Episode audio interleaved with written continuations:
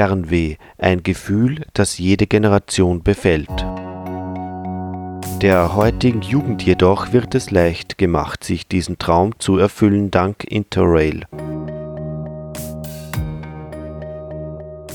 Schon jetzt sind alljährlich rund 170.000 Jugendliche in Europa, Höchstalter 23, Anhänger dieser Reiseform geworden, die aus den Wandervögeln der 20er Jahre Zugvögel von heute werden ließ.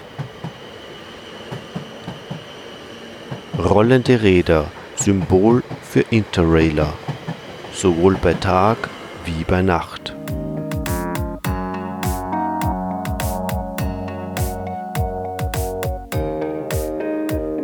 Ein Interrail-Ticket berechtigt zu Fahrten durch 21 Staaten Europas, von Irland nach Rhodos, vom Nordkap bis nach Marokko. Kostenpunkt 2600 Schilling. Zusätzlich aber müssen bis zu 50 Prozent der Fahrtkosten im Ausgabeland bis zur Staatsgrenze bezahlt werden, um Missbräuche auszuschließen. Tickets parat zu haben ist immer von Vorteil, vor allem beim grenzüberschreitenden Verkehr, wo Schaffner den neuen Zielpunkt bestätigen müssen. Wie man sich bettet, so liegt man.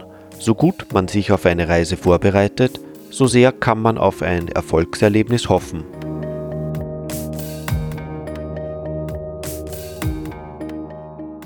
Züge werden oftmals von den Jugendlichen in fahrende Hotelzimmer umfunktioniert, weil sie kostengünstig einen Tagesaufenthalt am nächsten Zielpunkt ermöglichen. Dänemark, Kopenhagen. Ohne Plan geht man sicher irr. Jugendherbergen liegen meist außerhalb der Stadtzentren. Wege von bis zu 15 Kilometer scheinen die Regel zu sein manchmal oft auch trotz Busverbindungen schwer erreichbar. Da Taxis für Interrailer meist unerschwinglich sind, bleibt oft nur der Weg zu Fuß. Offen, liberal, menschlich, entgegenkommend stellen sich viele Jugendherbergen in Skandinavien dar. Erlaubt ist vieles, wenn es den Nachbarn nicht stört. Ebenso großzügig handhabt man Ausgangszeiten. Sperrstunden um 1.30 Uhr nachts sind keine Seltenheit. So liberal man sich aber gibt, so genau funktionieren Kontrollen. Drogen, Rauschgifte sind in österreichischen Diskotheken wahrscheinlich leichter umzusetzen als hier. Trotz aller nordländischen Freizügigkeit, sexuelle Tabus werden eingehalten, Liebeleien sind oft schwerer zu praktizieren als beim legendären Fensterln im Alpenraum. Sachlichkeit, Zweckmäßigkeit und Reinheit bestimmen die Räume. Preis jeder Übernachtung 45 Schilling pro Kopf. In Bubenzimmern gibt es vier Stockbetten. Mädchenzimmer sind größer, allerdings werden meist nur zehn Jugendliche untergebracht. Bei Gott keine Diskriminierung, im Gegenteil. In diesen Räumen ist meist die Gaudi viel mehr verbreitet als im Aufenthaltsraum.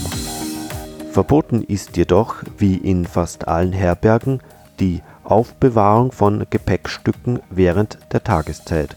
Aus Ordnungsgründen. Dafür werden kostenlos verschließbare Abschließfächer zur Verfügung gestellt. Eine fremde Stadt erkunden, entdecken, erleben. Das ist fast immer eine Aufgabe zu Fuß.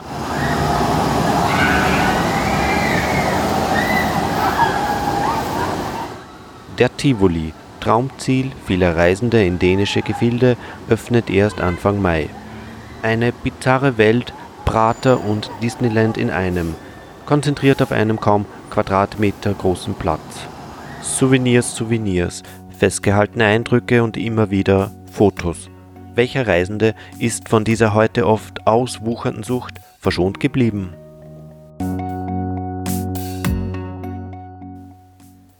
Die Wachablöse in skandinavischen Ländern lässt sich kaum ein Tourist entgehen. Wer darin einen versteckten Militarismus orten will, der geht fehl. Wenn auch die Garden noch im streng napoleonischen Outfit agieren, das Ganze ist doch ein Volksfest, folklorisch heiter, das Kinder zur Nachahmung animiert. Die Meerjungfrau, Kopenhagens Wahrzeichen, wirkt kleiner, zierlicher als Postkarten ahnen lassen. Tagtäglich umringt von Touristen, Schnappschüsse gehören zur Pflicht. Zurück in Kopenhagen, Innenstadt, dem Eldorado eines skandinavischen Einkaufsbummels. Interrailer haben es hier schwieriger, meist wegen ihres schmalen Budgets. Wenn auch üppige Schaufenster locken, wenn der Hunger sich spürbar macht, wenn Restaurants ihre Speisen anpreisen, so leicht seinen Hunger zu stillen, ist es in Skandinavien nicht immer. Was meist bleibt, ist der international bewährte Würstelstand. Auch wenn man hier keine Burenwurst oder Kreiner angeboten bekommt, Wurst mit Currysauce ist auch für einen mitteleuropäischen Gaumen durchaus akzeptabel, billig und gut. Trotz aller praktizierter Sparsamkeit, wenn man schon einmal in Skandinavien ist und wenn man sich außer Hunger auch Geld aufgespart hat, dann sollte man einmal landesüblich schlemmen einmal ein Smørgårdsbord-Restaurant besuchen. Drei Stunden lang kann man hier essen, so viel man will bzw. kann. Der Preis liegt bei ca. 150 Schilling pro Kopf. Aber meist hält der Magen mit den Augen nicht Schritt. Eine Tatsache, die die meisten Restaurantbesitzer zu schätzen wissen. Meeresluft, Hafenstimmung, große Schiffe.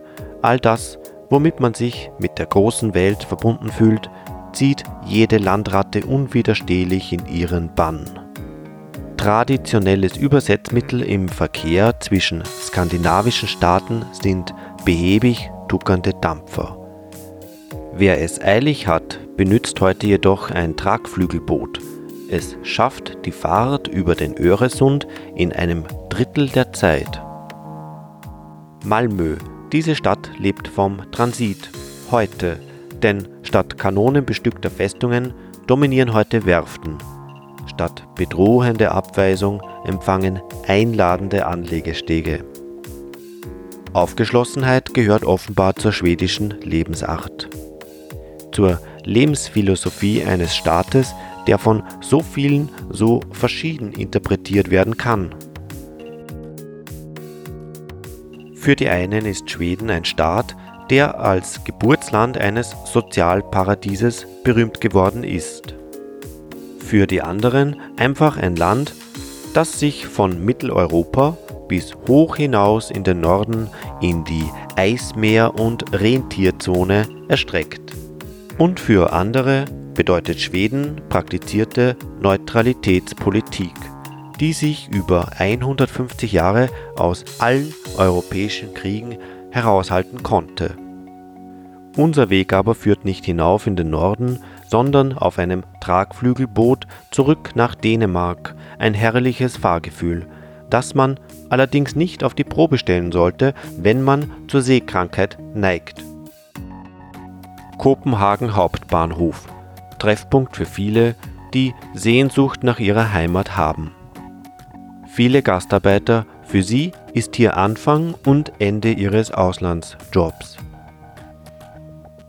Für uns aber steht der Alpenexpress bereit, die ideale Verbindung von Skandinavien über die Bundesrepublik Deutschland, Österreich nach Italien. Das ist auch der Abschied von einer Welt, die oft nur nach außen so spröde wirkt, viel öfter durch ihre Herzlichkeit besticht. Eine Welt, in der Traditionsgefühl und Fortschritt Zwillingsbrüder sein können.